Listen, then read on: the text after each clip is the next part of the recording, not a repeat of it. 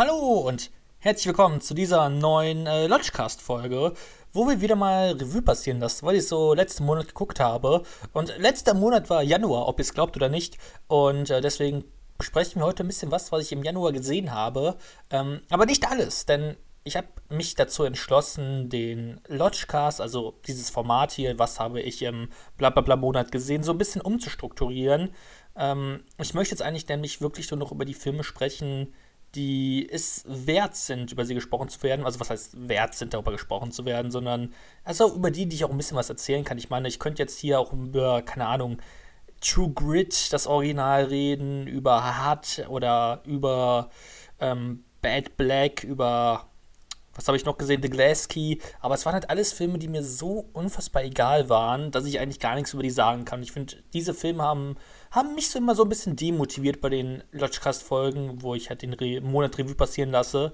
Ähm, deswegen, ich würde eigentlich jetzt gerne nur über die Filme sprechen, die mich wirklich richtig krass abgeholt haben. Wenn ihr alle Filme hören wollt, die ich also wenn ihr alle Filme sehen wollt, die ich letzten Monat gesehen habe, dann könnt ihr mir einfach auf Letterbox folgen, dann seht ihr alles, was ich gesehen habe. Aber so an sich denke ich, ich möchte hier nur über die Highlights sprechen, also nicht aber auch nur über die bestbewerteten Filme, sondern insgesamt über Filme, die interessant sind, wo ein bisschen was zu sagen kann, aber ja, ich weiß nicht, ähm, jeden einzelnen Film durchzugehen, das sind dann manchen Monat, keine Ahnung, 50 bis 60 Filme. Ich, das ist einfach in der, mit der Zeit nicht gut möglich, denn ich meine, ich möchte doch nicht zu jedem Film nur zwei, drei Sätze sagen, sondern über die Filme auch ein bisschen sprechen.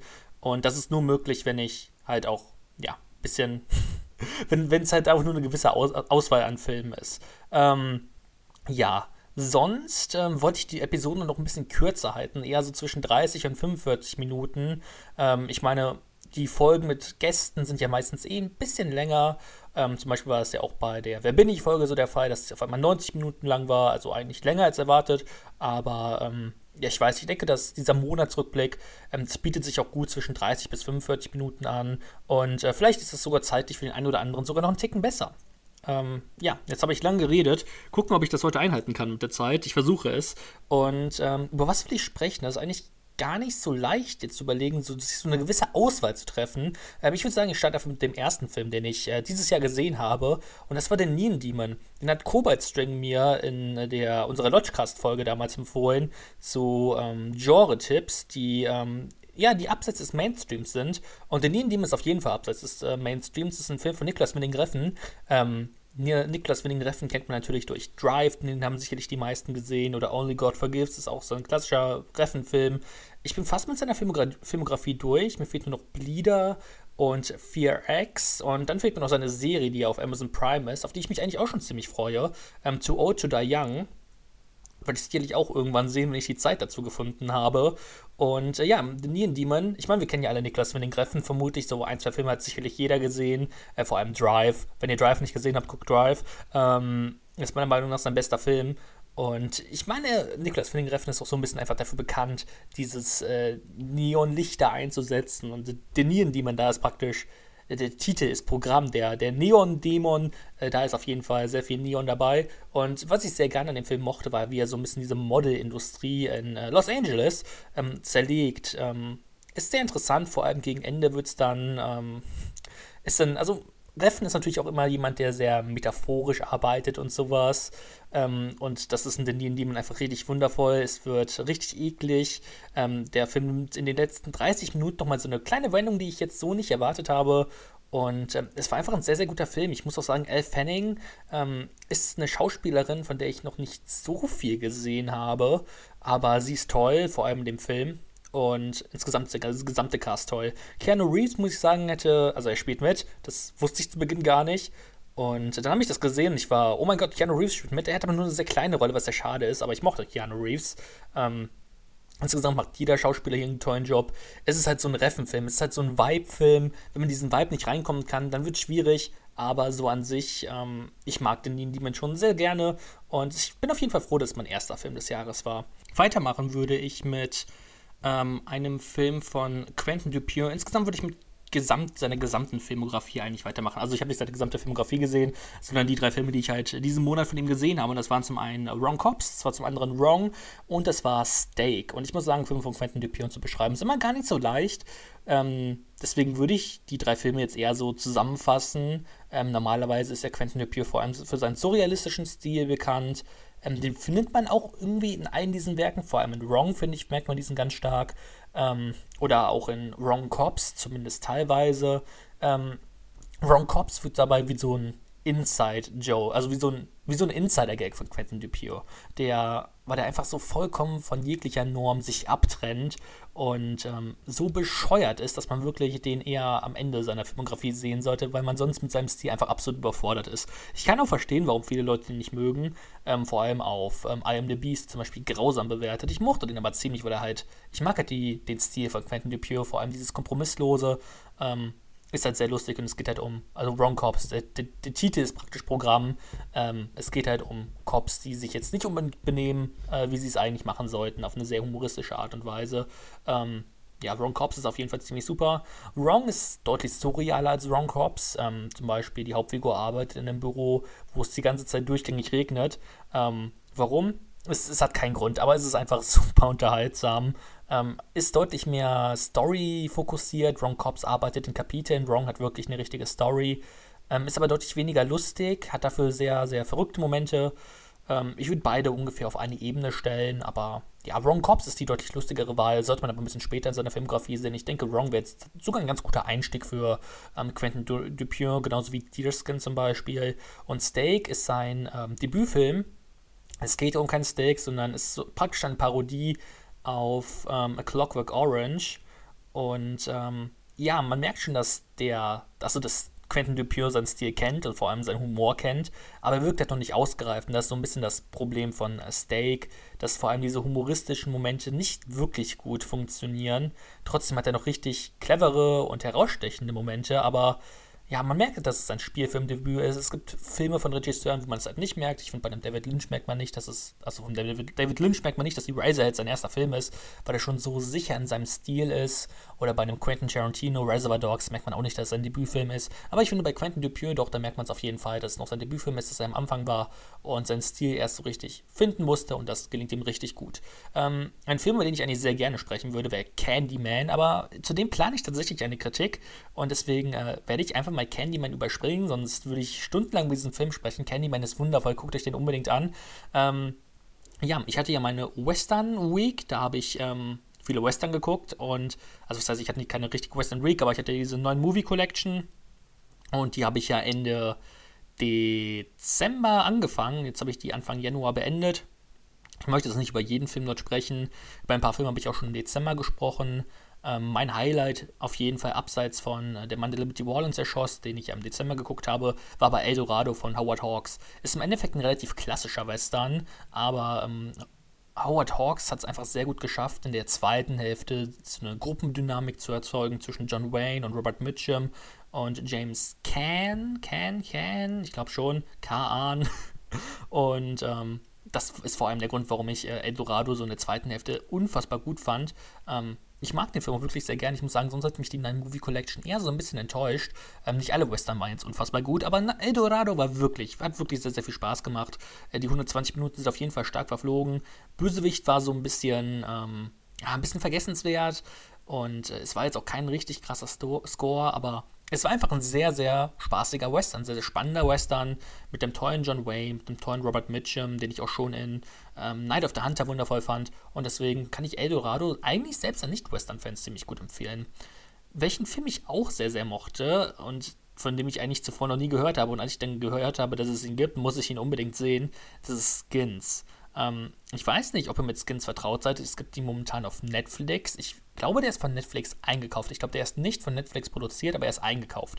Und der dauert 78 Minuten und in, er spielt in einer, er spielt eigentlich auf der Erde, aber die Erde ist so ein bisschen anders.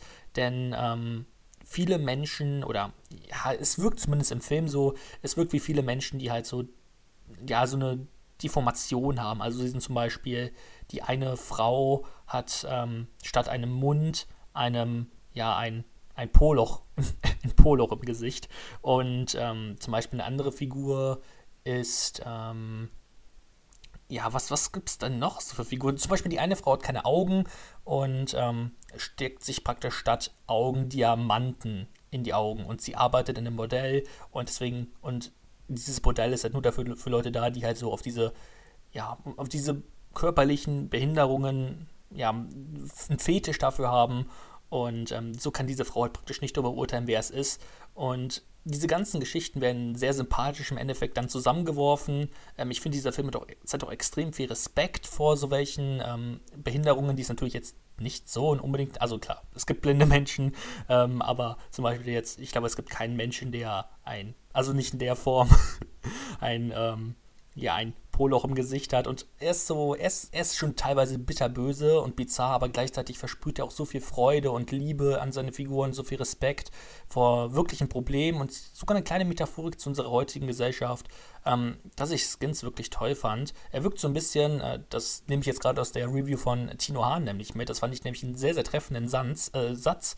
Er wirkt wie eine Mischung aus Magnolia und Freakshow und ähm, ich finde, das trifft diesen Film eigentlich sehr, sehr gut auf den Punkt. Und vor allem, wenn man vielleicht sich so ein bisschen für Surrealistisches interessiert, obwohl der Film jetzt an sich in seiner Form jetzt nicht wirklich surrealistisch ist, aber ähm, weil alles in seiner Welt Sinn ergibt. Aber so an sich ist es natürlich schon merkwürdig. Ähm, diese sehr ausgereiften, also es sind halt, es sind halt wirklich Behinderungen, die man teilweise, die es halt so nicht in echt gibt. Und wie er dieses halt ausreizt, ist schon sehr besonders und sehr respektvoll. Und ähm, auch mit tollen ähm, Make-up, ähm, finde ich, ist der Film ausgestattet. Und deswegen, der hat einfach ja, der ist toll. Er hat zwar einen sehr, sehr starken lila Filter, der mir jetzt nicht unbedingt so zugesagt hat, aber so an sich war Skins wirklich ein besonderer Film, ähm, der total menschlich ist. Und das hat mir sehr, sehr gut gefallen. Der mit dem Wolf tanzt, habe ich dann durch den Filmclub gesehen. Grüße an Clint Tarantino, falls du das hier hören solltest.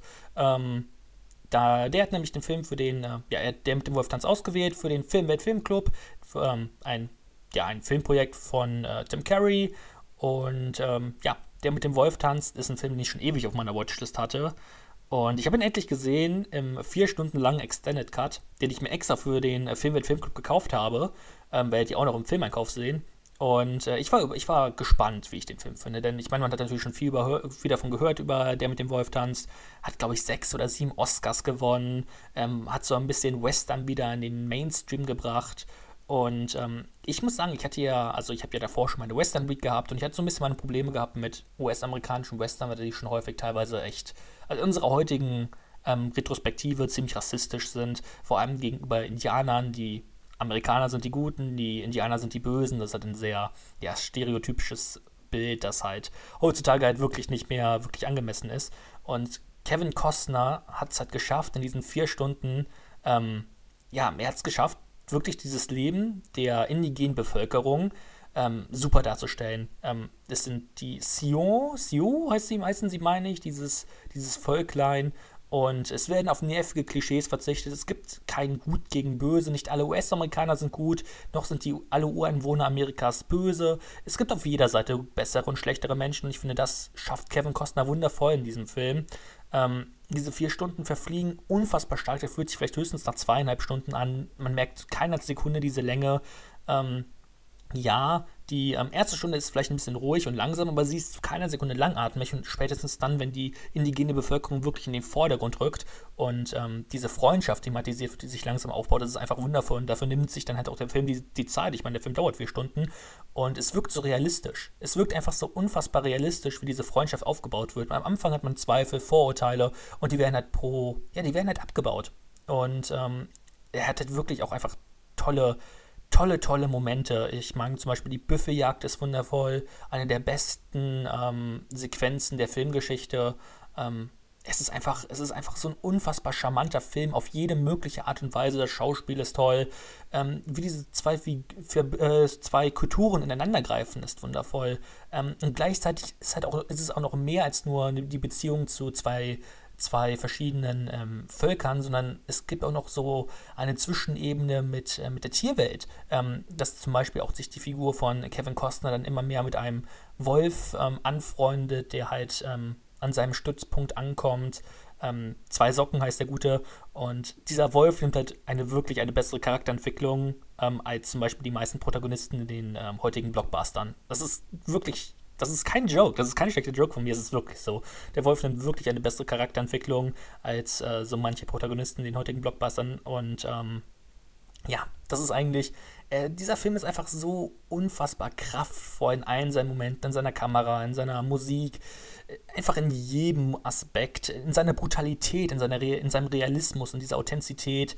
Ähm, das Produktionsbudget ist einfach nur perfekt und es ist einfach ein wundervoller Film, deswegen habe ich dem auch direkt die 5 von 5 Sterne gegeben es ist einfach, ähm, ja, mich kriegen einfach immer wieder Filme, die so eine emotionale Freundschaft thematisieren, die sich langsam aufbauen. Ich meine, das steht vor allem für mich auch Südkorea, ähm, die einfach sehr, sehr gut Freundschaften zwischen zwei Parteien darstellen, die eigentlich nicht befreundet sein dürfen. Ich denke an Joint Security Area oder an ähm, Secret Reunion war das, meine ich.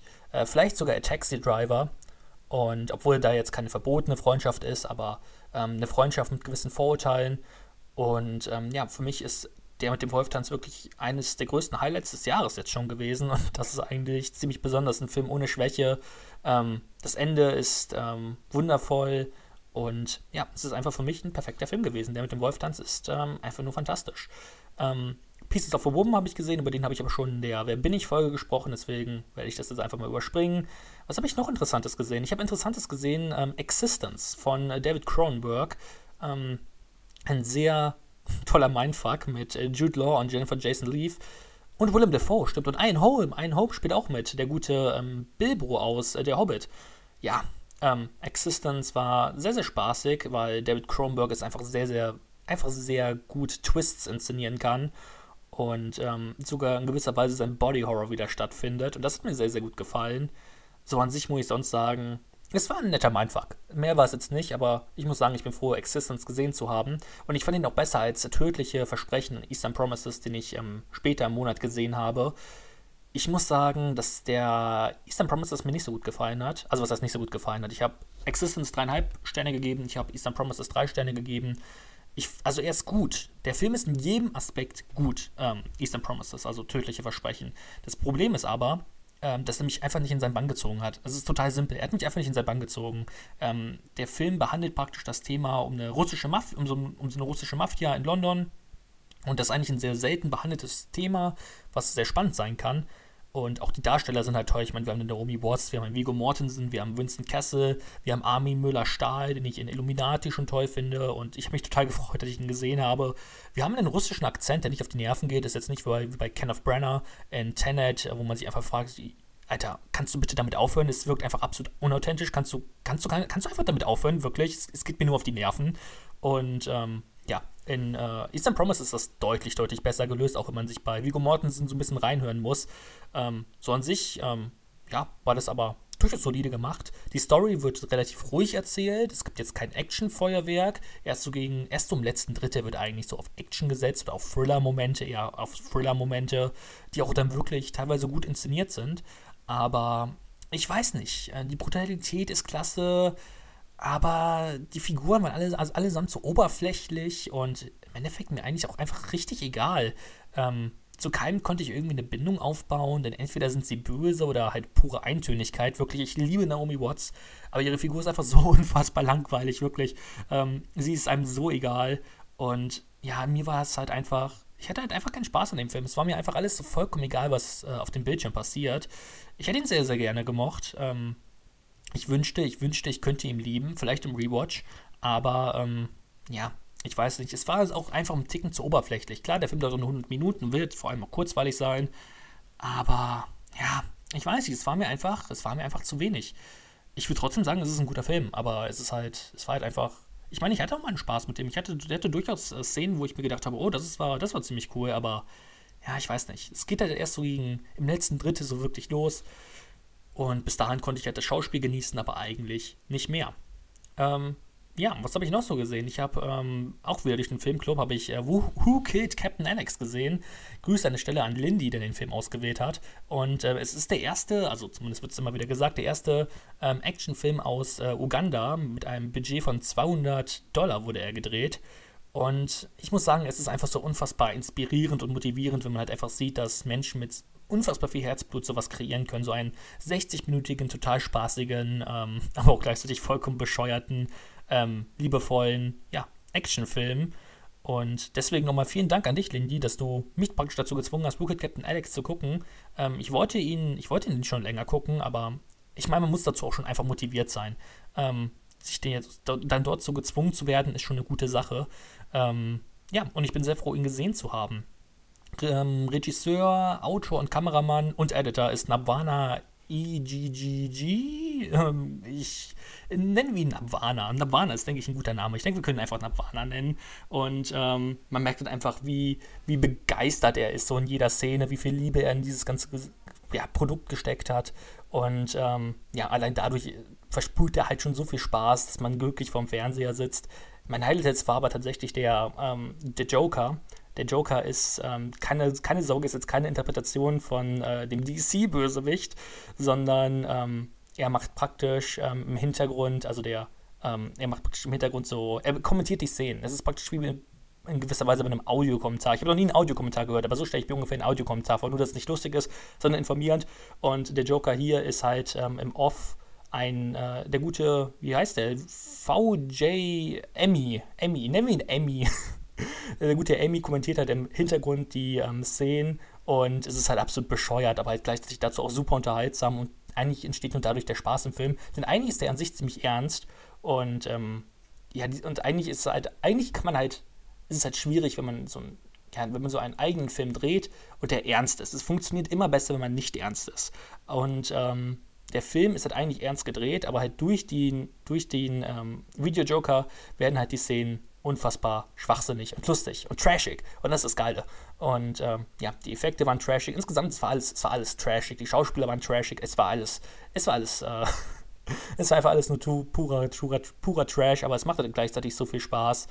Und ähm, ja, mit so viel Liebe ist es gestaltet. Ich muss sagen, ich habe trotzdem er war trotzdem an manchen Stellen zu überzogen. Ich denke, das ist vielleicht auch so ein bisschen gewirrt gewesen. Man kann sicherlich auch da, genau daran seinen Spaß haben, wenn es jetzt so ein bisschen zu überzogen wird. Für mich war es ein bisschen dann zu krass. Und ähm, ja, manchmal tritt auch so ein bisschen Langeweile auf. Ähm, ich denke da vor allem so an den Mittelteil, da wird sich auf einmal die, auf die Story konzentriert. Und ich habe gedacht, was, warum wird sich jetzt auf die Story konzentriert? Ich meine, ich, wir reden von Ugandas ersten Actionfilm. Da, da, da, wollen wir niemand, da will niemand eine Story hören. Ähm, ja, dann wird sich ein bisschen auf die Story konzentriert, aber das Ende kannst du dann doch wieder sehr gut ausgleichen. Eine wundervolle Actionsequenz mit dem Helikopter, es ist, es ist toll. Guckt euch, guckt euch Who Captain Alex an, könnt ihr kostenlos auf YouTube gucken, äh, sehr, sehr toller Film, hat sehr viel Spaß gemacht. Und ich habe auch die, ja, das, ja, das, es ist jetzt ein Sequel, es ist kein richtiges Sequel, aber es war der, was der zweite, nee, ich glaube, es ist nicht der zweite Film von äh, Nabana EGG, von Nabana, aber ähm, ich habe auf jeden Fall auch Bad Black geguckt, ein weiterer Film halt vom Regisseur und auch wieder mit ähm, Emmy als äh, Videojoker im Hintergrund. Und ja, es ist einfach, äh, es war wieder ganz, ganz nett. Aber ich muss sagen, Who Captain Alex war schon deutlich besser. Der Anfang war toll von The Bad Black. Da war ich auch richtig dran interessiert, aber ja, das ändert mich jetzt nicht wirklich, könnte mich jetzt nicht wirklich begeistern.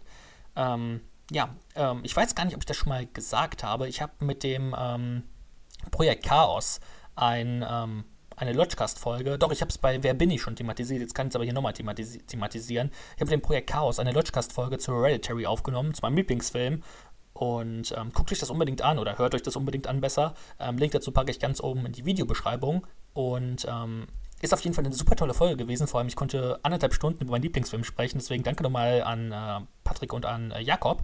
Aber ich habe halt auch äh, Hereditary deswegen nochmal gerewatcht und es war wundervoll. Ich denke, da muss ich jetzt eigentlich nicht viele Worte zu verlieren. Ähm, Hereditary, bester Film aller Zeiten. Und warum, das erfahrt ihr in der Lodge, also nicht in der Lodgecast-Folge, sondern in der Projekt Chaos Podcast-Folge. Ähm, wie schon gesagt, ich packe einen Link in die Beschreibung. Und weil ich auch gerewatcht habe, deswegen auch aus dem gleichen Grund, weil ich nicht eigentlich nochmal sehen wollte. Und ich habe gedacht, darüber kann ich eigentlich auch nochmal dann bei, den, äh, bei der Podcast-Folge mit den beiden drüber sprechen. Rosemary's Baby und oh mein Gott, ist Rosemary's Baby gut. Ich habe ihn jetzt zum zweiten Mal gesehen. Letztes Mal war, glaube ich, 2018, äh, im Sommer 2018. Und ich fand ihn toll. Ich habe ihm viereinhalb Sterne gegeben. Ich fand ihn wirklich gut. Und jetzt habe ich ihn tatsächlich auf die fünf Sterne gepackt, denn ähm, ich weiß nicht, alles, was ich an Hereditary toll finde, finde ich halt auch schon in Rosemary's Baby.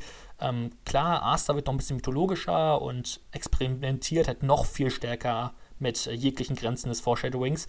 Aber ich meine, Roman Polanski setzt dafür schon im Jahr 1968 die Grundmitte dafür. Und ähm, das fand ich einfach extrem bemerkenswert. Und es ist halt auch so ein Film einfach ohne Schwäche. Er ist einfach, er ist einfach in allen Aspekten, fand ich ihn unfassbar toll. Jetzt auch im Rewatch, die Musik ist toll, das Schauspiel ist toll. Es ist einfach so eine sichere Nummer wieder für mich gewesen. Und ich freue mich jetzt eigentlich schon, Rosemary's Baby ein bisschen häufiger zu gucken, denn ich habe ich wirklich in den jetzt, ich finde den richtig toll. Ich finde den einfach richtig, richtig toll. Ähm, ja, Kingdom of the Spiders habe ich gesehen, Mörderspinnen, kommt auch bei dem Filmeinkauf mit ähm, William Shatner, ist so ein bisschen ähm, der etwas, ist so ein bisschen, ja, der erste Arachnophobia. Ich denke, die meisten von euch kennen vermutlich Arachnophobia. Halt, ähm, da werden Spinnen aus Südamerika in ein US-amerikanisches Dorf gebracht und ähm, die sorgen halt dafür, dass dort halt Menschen sterben. Und bei Mörderspinnen ist es halt so, dass Taranteln auftauchen in unfassbaren Mengen, so in, keine Ahnung, in Tausenden. Und äh, durch dieses geballte Gift sterben halt dann Menschen oder zu Beginn sind es Tiere. Und das Beeindruckende an Mörderspinnen ist halt einfach dieses, erstmal wie kompromisslos der Film teilweise ist, ähm, wie eklig der Film teilweise ist, vor allem wenn man, also ich habe jetzt keine, ich meine, ich mag äh, also Filme mit Spinnen, deswegen ich bin jetzt kein Arachnophobiker, aber es ist trotzdem schon echt, echt eklig, wenn man dann auf einmal, ähm, keine Ahnung, 2000, also keine Ahnung, 2000 Spinnen sind es vermutlich nicht, die da auf der Leinwand sind, ähm, also in einer Szene, denn insgesamt werden, wurden im Film 5000 Taranteln benutzt, aber ich denke jetzt mal in einer Szene vielleicht nicht 2000, aber das sind schon teilweise Szenen mit wirklich, wirklich, wirklich vielen Taranteln und das war schon echt, ähm, teilweise echt, sah schon richtig super aus. Ähm, das, erstmal das Cover auch auf Letterbox ist toll. Ähm, ja, Kingdom of the Spiders ist ein verdienter Klassiker. Gegen Ende halt auch echt kompromisslos. Allein deswegen würde ich, ihn, würde ich ihn euch empfehlen. Und William Shatner ist halt ganz cool. Er ist halt total, ja, okay, er, hat, er, er ist schon teilweise sehr generisch, aber er mag, mag, macht halt einfach Spaß. Und es ist halt einfach leicht Unterhaltung. Guckt euch den an, wenn ihr Spaß haben wollt. Wenn ihr Spaß haben wollt, guckt euch Kingdom, guckt den Kingdom of the Spiders an. Kingdom of the Spiders. Ist ein guter Film. Ähm, Never Round, jetzt habe ich eine Kritik gemacht, das heißt, darüber muss ich nicht sprechen.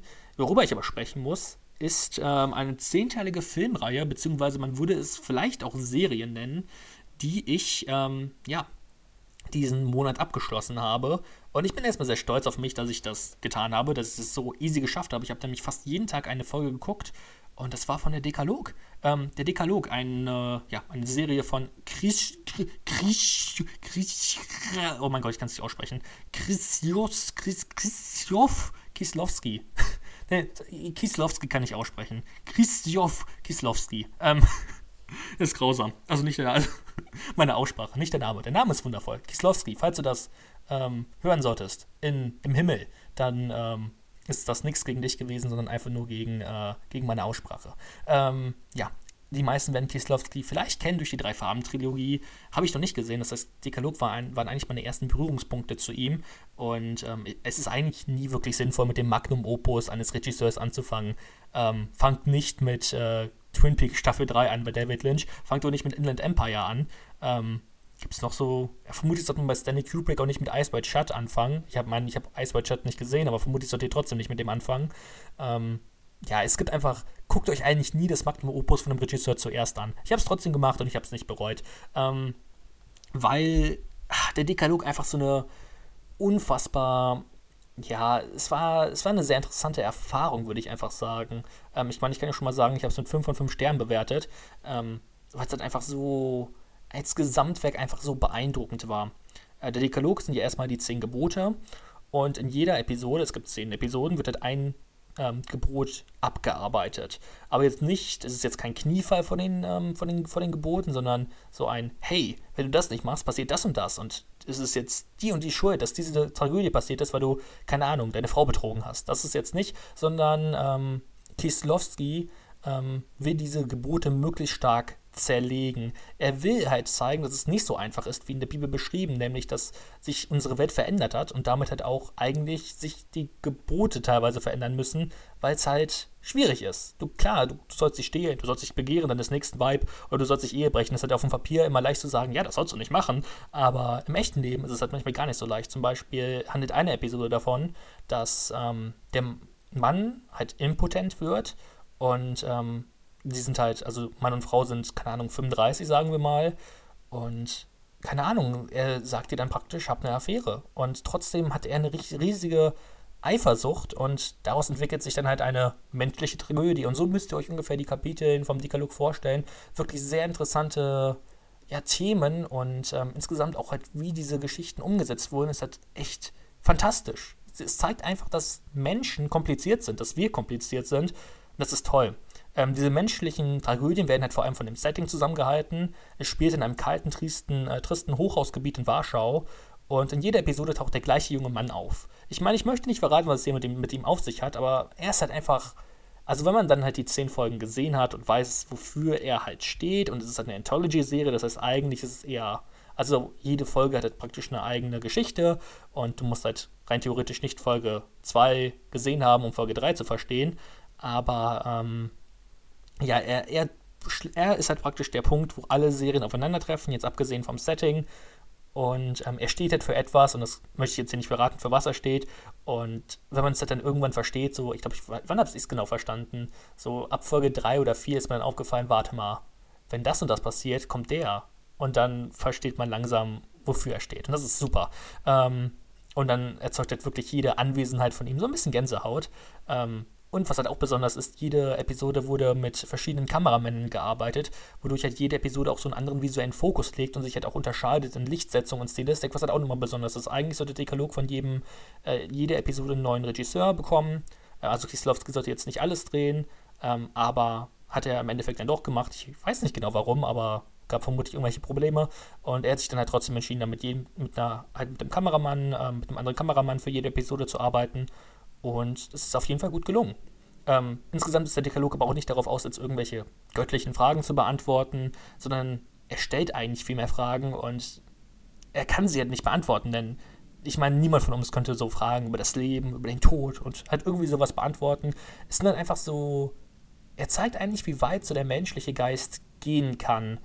Und das ist halt auch wieder ein sehr, sehr spannendes Thema und deswegen auch durchaus intellektuell anspruchsvoll. Ähm, und deswegen finde ich es halt auch ganz wichtig, die Serie jetzt nicht zum Bing-Watchen. Ähm, ich meine, wir alle kennen das, so bei Netflix-Serien. Oh, hey, die neue Staffel Stranger Things ist draußen. Da werde ich jetzt heute alle zehn Folgen gucken. Und das ist nice. Versteht mich nicht falsch, bei manchen Serien funktioniert das. Aber so bei der Serien wie Dekalog, die halt, wo die Enden offen sind inter interpretiert werden wollen, dann interpretiert, interpretiert auch bitte die Serie. Also ich habe jetzt bei ein oder zwei Folgen, also ich habe bei Folge 2 und 3 habe ich hintereinander geguckt. Aus dem einfachen Grund, weil ich Folge 2 halt Folge 2 hat mich emotional nicht erreicht und deswegen hat es mich sehr kalt gelassen. Dann habe ich eine halbe Stunde pausiert, habe hab, äh, hab was auf der Playstation gezockt und ähm, habe mich dann dazu entschlossen, okay, ich mache jetzt zur Folge 3 an, weil es mich halt einfach nicht erreicht hat. Und ich denke, dann kann man auch durchaus, keine Ahnung, noch eine weitere Folge gucken.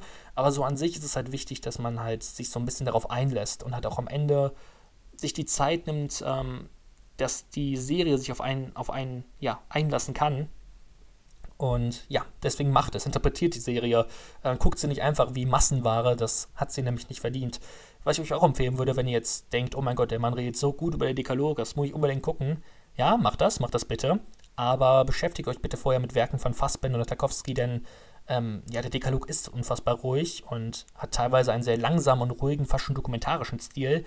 Ähm, aber er lebt halt auch von diesen echten Emotionen. Ich finde, Tarkovsky und Fassbinder können das eigentlich auch ganz gut zeigen ich muss aber schon sagen, dass Dekalog das fast schon für mich perfektioniert hat. Dieses langsame und trotzdem unfassbar emotionale und komplexe Erzählen von Emotionen. Es funktioniert super in der Serie. Es zeigt halt einfach, dass wir Menschen sind mit Fehlern und dass es wichtig ist, auch Fehler zu machen. Und das fand ich auch einfach echt wundervoll. Nicht, jede, nicht jedes Kapitel ist perfekt. Ich habe gerade schon gesagt, Folge 2 mochte ich zum Beispiel nicht. Es gibt noch ein, zwei andere Folgen, die ich jetzt nicht super toll fand. Aber das Gesamtprodukt ist halt einfach so unfassbar vielschichtig, hat mir so viel gegeben, dass ich dem einfach nicht, also ich dem einfach fünf Sterne geben musste. Es gibt halt auch so einfach Highlight-Episoden. Folge 1 war toll, Folge 5 war richtig krass. Und Folge 4 war, meine ich, auch, habe ich beiden, habe ich, also habe ich einen, drei, viereinhalb Sterne gegeben. Das kommt vielleicht auch beim, bei einem Rewatch, werden es vielleicht bei ein, zwei Folgen, bei Folge 1 und 5 können es vielleicht sogar 5 Sterne werden. Es ist halt ein echt anspruchsvolles Gesamtwerk, ja, aber halt auch einfach total künstlerisch und ähm, ja, total, ja, einfach total vielschichtig. Und das ist eigentlich echt toll gewesen. Und ähm, deswegen kann ich eigentlich sagen, Dekalog war, war eine tolle Erfahrung. Also, falls ihr Dekalog noch nicht gesehen habt ähm, oder es noch gar nicht auf dem, gar nicht auf dem Schirm hattet, dann ähm, ja, dann behaltet das im Blick und ihr würdet mir einen großen Gefallen tun, wenn ihr euch das auch angucken würdet. Irgendwann. Es muss nicht unbedingt jetzt sein, aber behaltet es im Blick, tut es auf eure Watchlist und wenn ihr Lust habt, könnt ihr euch ja einfach mal die 10 Folgen geben Und es wird sich lohnen. So, da habe ich jetzt lange mit der Dekalog gesprochen, aber es musste sein. Ähm, Weiß. Ich habe Weiß noch gesehen, ähm, weil der bald auf Amazon Prime verschwindet. Und ich habe gedacht, ich möchte noch unbedingt sehen. Adam McKay ist eigentlich auch ein sehr interessanter Regisseur. Ich mag The Big Short sehr gerne, ich mag Anchorman sehr gerne. Ich mag Weiß nicht so gerne. Ich meine, Weiß hat einen tollen ähm, Christian Bale und eine tolle Amy Adams und hat auch einen grandiosen Sam Rockwell als George W. Bush. Oh mein Gott, es war, oh mein Gott, Sam Rockwell als George W. Bush war einfach so geil, wirklich. Es war, es war super. Äh, jede Szene ist halt schauspielerisch einfach nur klasse. Das Problem ist einfach, dass ähm, Wise so eine Mischung aus, ich meine, es möchte das Leben von Dick Cheney zeigen, praktisch einem der größten, ähm, ja, schon ein sehr, sehr, er war ein sehr, sehr einflussreicher Politiker. Er war Vizepräsident halt bei, während der George W. Bush Präsidentschaft. Und ich meine, es gab ja immer so Gerüchte, dass, dass Bush jetzt nicht unbedingt der, ähm, ja, er hat sich schon, er, hat, er, wurde vermutlich schon sehr, sehr viel von Dick Cheney, hat er schon viel eingeredet bekommen. Und das thematisiert der Film zum einen und zum anderen halt auch damit dann den äh, Irakkrieg, ähm, was da so ein bisschen abgelaufen ist. Und äh, zum anderen thematisiert der Film aber auch seinen Aufstieg, der ebenfalls sehr interessant ist. Insgesamt Dick Cheney ist eine sehr interessante Persönlichkeit. Ähm, das Problem ist halt, dass Adam McKay sich so ein bisschen in, er meint, seine, er meint, er ist total clever und fancy und er, er, er denkt, er ist, er hat äh, The Wolf of Wall Street seine Mutter gefickt, würde man heutzutage sagen. Aber nein. Ähm, äh, The Wolf of Wall Street ist ja tausendmal cleverer in seiner gesamten Kreativität und Inszenierung. Und ähm, das stört halt schon so ein bisschen bei The Big Short. Der meint auch schon unfassbar clever zu sein, was teilweise auch ist. Also The Big Short ist schon teilweise wirklich sehr, sehr clever. Bei Weiß ist es halt einfach absolut übertrieben. Zum Beispiel sitzt ähm, Dick Cheney im Global also im, äh, Oval Office. Und es geht halt darum, dass ähm, praktisch Dick Cheney vollkommen blöde Ideen ähm, realistisch, also dass, dass sich das klug anhört. Und ähm, anstatt dann halt zu zeigen, worüber sie reden, äh, versucht, äh, will halt Adam McKay, weil er so fancy ist, ähm, zeigt er halt so ein Gespräch darüber, dass Dick Cheney sagt, ja, wir könnten uns ähm, vorm ähm, Oval Office äh, nackt aufs Feld legen und uns gegenseitig äh, selbst befriedigen und äh, es wird halt so getan, als ob das mega also weil er es halt so ruhig und mit so einer sehr krassen Betonung sagt, wird es, soll, soll es so voll lustig wirken. Aber im Endeffekt ist es halt, ist es halt absolut bescheuert. Es ist halt, oh man, und das wird auch noch wiederholt in so einer Restaurantszene, halt auf genauso eine bescheuerte Art und Weise. Und es ist halt so, es ist halt einfach so schlecht. Also es ist halt einfach so schlecht, weil der Film teilweise ernst sein möchte, er will lustig sein. Er schafft den Spagat einfach nicht. Er kann sich nicht entscheiden. Und ähm, das war ein großes Problem für mich. Dass halt zum einen das nicht gut funktioniert, zum anderen, ähm, ja, insgesamt diese kreativen Momente. Es gibt da, es gibt da wirklich einige, die wirklich gut funktionieren. Äh, zum einen, zum Beispiel einer bei zur Hälfte des Filmes, ähm, da läuft nämlich auf einmal plötz plötzlich der Abspann. Und ich möchte nicht sagen warum, aber es ist, war so kreativ gemacht. Es war so unfassbar gut gemacht, dass auf einmal der Abspann läuft und dann wird halt praktisch zurückgedreht und gesagt, hey, aber das hat er nicht gemacht. Also es ging jetzt nicht gut aus, sondern das und das kam. Und es war, das, das war wirklich ein richtig kreativer und genialer Moment. Aber so an sich war Weiss trotzdem, ja, er war halt viel zu überzogen. Er wirkte wie so ein Kleinkind. Ach, okay, jetzt erstmal will ich jetzt ernst sein. Und auf einmal in einer anderen Sekunde, keine Ahnung, malt er seiner Mutter mit Bleistift äh, aufs, aufs, aufs, aufs, aufs Kleid und sagt, ha, lol, Roffel, Helikopter, Roffelkopter. keine Ahnung. Ähm, das hat bei Weiss halt mich ziemlich gestört, dass halt, äh, ja, das nicht gut funktioniert hat. Ähm, die Outpost, möchte ich kurz was zu sagen. Ich habe nämlich eine Kritik auf Movieworld zu dem geschrieben, deswegen ich würde eigentlich eher auf die verweisen. Ist ein sehr interessanter Kriegsfilm, hat eine 40-minütige Schlachtsequenz, die grandios ist. Äh, ansonsten sehr, sehr langweilige Figuren. Aber die 40-minütige Schlachtsequenz gegen Ende ist grandios. Also die Outpost kann man sich durchaus mal angucken. Ähm, ja, wenn er wer richtig viel dazu hören möchte, guckt am besten sich oder liest sich am besten meine Kritik auf ähm, ja, Moviewords dazu durch. Wenn ich äh, krass bin, verlinke ich die auch auf, ähm, verlinke ich die auch hier in, unter, die, äh, unter das Video oder unter die Spotify-Sachen und alles. Ich, wenn ich dran denke, wenn nicht, äh, erinnert mich dran. Zumindest auf YouTube, dann kann ich darauf reagieren. Ähm, ja, worüber ich, will ich sonst noch so sprechen? Ich glaube, ich möchte noch vor allem ja, ich meine, ich habe noch so ein paar Sachen geguckt, wie Sleepers, das sehr interessant war, ähm, mit, äh, oh mein Gott, wer hat das mitgespielt? Brad Pitt hat da mitgespielt, Robert De Niro hat mitgespielt, Kevin Bacon hat mitgespielt, Dustin Hoffman hat mitgespielt. Äh, Sleepers war sehr, sehr interessant. Ähm, hat mich jetzt aber auch nicht über seine gesamte Laufzeit gefesselt, genauso wie ähm, Close Encounters of the Third Kind, also unheimliche Begebenheiten, unheimliche Begebenheiten der dritten Art. Erst ist zum Deutschen. Steven Spielberg war auch sehr interessant, hat mir aber, aber auch erst so gegen Ende richtig gut gefallen. Verlorene Stadt Z ähm, hat mir auch teilweise gut gefallen, ähm, hat aber auch von seinen, erlebt hat mit von seinen vielen Settingwechseln und Zeitsprüngen, hat bei mir nicht so gut funktioniert. Orpheus ist momentan auf Mubi, ein ja, surrealistischer Klassiker aus den 50ern. Ähm, kann man sich durchaus mal angucken, wenn man sowas für griechische Geschichte, äh, griechische, griechische, Mythologie übrig hat, was ich sehr, sehr viel habe. Ich liebe griechische Mythologie. Und wenn man mit Orpheus vertraut ist, ist es schon sehr interessant, wie ähm, Jean Cocteau versucht, die Geschichte in die Neuzeit zu hieven, auf eine sehr surrealistische Art und Weise. Es hat mir gut gefallen. Durchaus interessant, aber halt auch teilweise sehr zäh. Und ähm, ja, worüber ich noch sprechen möchte, kurz äh, über zwei Filme, die es auf jeden Fall wert sind, äh, jetzt drüber gesprochen zu werden, sind The Last Samurai. Ähm, kann man, hätte ich eigentlich vielleicht bei der mit dem Wolf-Tanz kurz anbringen sollen, denn ähm, der The Last Samurai, Edward Swiggs, sagt es auch manchmal, er hat sich schon sehr von der mit dem Wolf-Tanz inspirieren lassen. Aber das ist keine Kritik, es ist einfach nur. Also der mit dem Wolf-Tanz ist halt einfach ein sehr, sehr guter, ist halt einfach ein perfekter Film. Und Last Samurai nimmt halt so ein bisschen das aus, der, der mit dem Wolf tanzt und macht halt noch einen viel krasseren Actionfilm daraus, aber er schafft halt auch diese Elemente zwischen, ähm, ja, zwischen Japan und den USA wundervoll zu zeigen und Tom Cruise ist einfach ein toller Darsteller. Äh, die meisten haben mich jetzt auslachen, ich finde Tom Cruise ist wirklich ein toller Darsteller und wenn man nicht glauben möchte, guckt sich der The Last Samurai an, ähm, weil er einfach so vollkommen respektvoll vor dieser japanischen Kultur ist und im Endeffekt auch total stark, dass ähm, die USA anprangert, dass äh, dieses ganze Patriotische der USA wird angeprangert.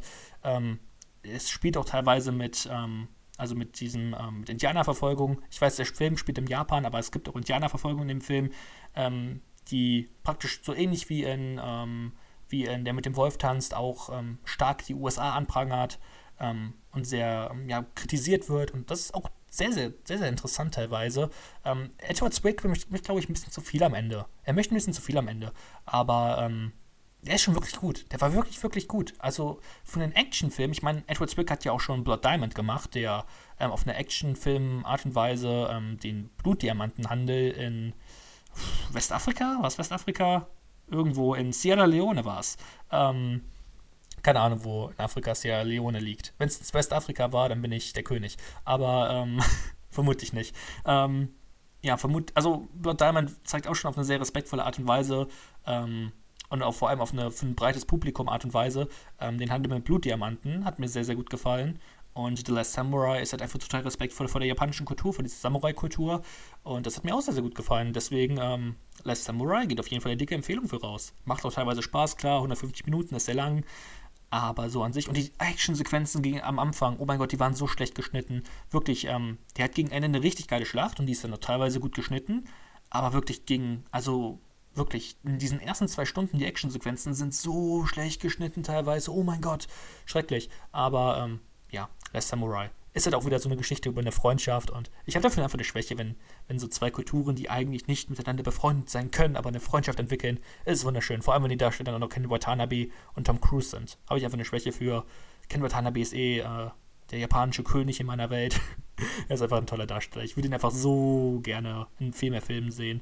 Ähm, ich finde auch schon in Godzilla, in den ersten beiden Godzilla-Filmen, also in den US-amerikanischen Remakes von 2014 äh, und 2018, äh, nee, 2019, ist auf jeden Fall, gehört auf jeden Fall zu den Highlights. Ähm, Let them fight. Es ist einfach, Ken Watanabe ist super. Ich möchte mehr Filme mit Ken Watanabe. Und Tom Cruise ist eh, wenn du einen Actionfilm drehst, dann nimm Tom Cruise. Er ist einfach, der Mann ist einfach super in Actionfilmen. Und äh, was auch super war, und da würde ich vermutlich bald sogar auf viereinhalb Sterne hochgehen, weil ich den echt grandios fand, das Manhunter. Ähm, ein Film von Michael Mann, der ähm, ja vor allem durch Heat bekannt ist. Äh, Heat ist ja auch so ein Meisterwerk, so das Magnum Opus des Heist-Filmes, äh, was so ein bisschen äh, zwei glorreiche Lunken für den Western ist, ähm, ist halt ähm, ja äh, Heat für den Heist-Film.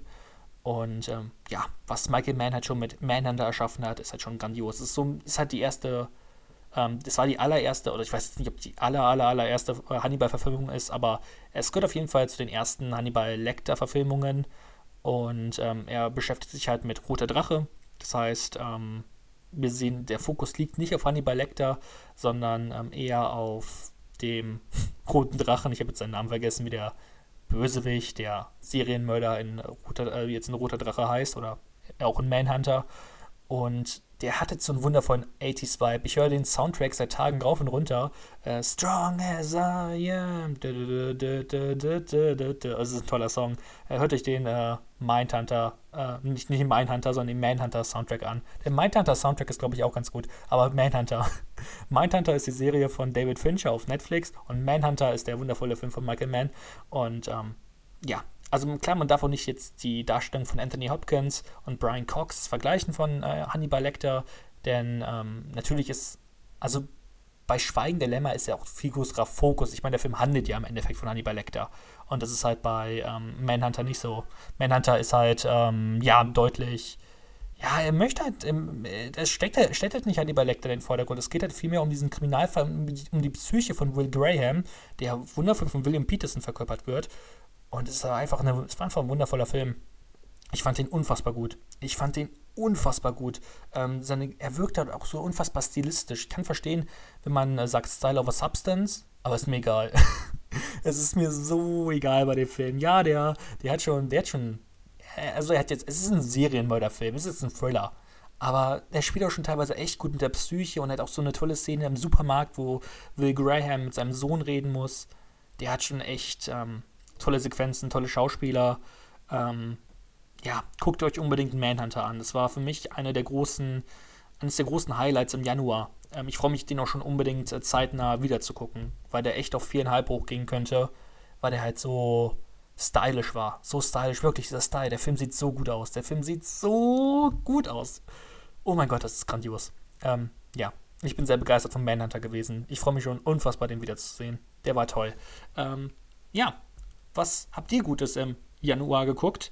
Äh, das war's mit dieser Folge. Ist jetzt doch ein bisschen länger geworden als gewollt, aber ich musste über tolle Filme sprechen. Mal gucken, was ich im äh, Februar so dazu sagen werde. Ähm, da könnt ihr ja mein Video zu den Japan Weeks von Montag auschecken.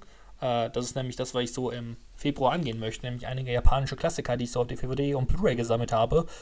Ähm, ja, guckt euch das unbedingt an, wenn ihr wissen wollt, worüber ich so dann Anfang März sprechen werde. Und ansonsten bleibt mir eigentlich nur übrig zu sagen, äh, vielen Dank fürs Hören bis hierhin und äh, wir hören uns dann wann anders wieder. Und bis dahin, tschüss.